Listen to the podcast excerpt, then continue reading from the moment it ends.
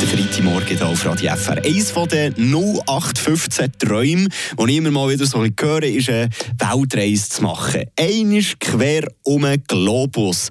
Die meisten sagen das, gefühlt. Die absolut wenigsten machen es dann auch tatsächlich.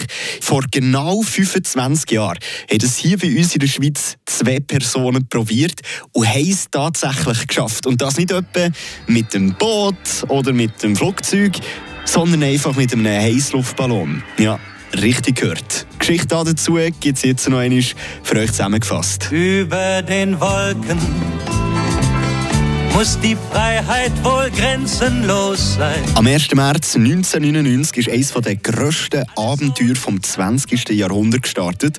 Und das bei uns in der Schweiz. Schaffen wir es, mit einem Heißluftballon einisch um die Erde zu fliegen? Über zwölf Personen haben das in der Vergangenheit immer und immer wieder probiert. Niemand ist aber der kompletten Umrundung der Erde irgendwie näher gekommen. Oder Bertrand Piccard aus Lausanne ist zweimal daran gescheitert, aber beim Versuch Nummer drei, zusammen mit dem Brian Jones, hat es aber dann tatsächlich geklappt. Am 21. März 1999 sind die beiden Ballonfahrer erfolgreich in der ägyptischen Wüste gelandet. Distanz 45.755 Kilometer und da sind 19 Tage 21 Stunden und 55 Minuten. Gesponsert hat das Projekt die Schweizer Uhrenmarke Breitling.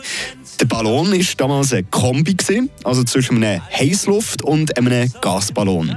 55 Meter hoch war der dann. Und heute da kann man die Gondel von der Expedition in den USA im National Air and Space Museum anschauen.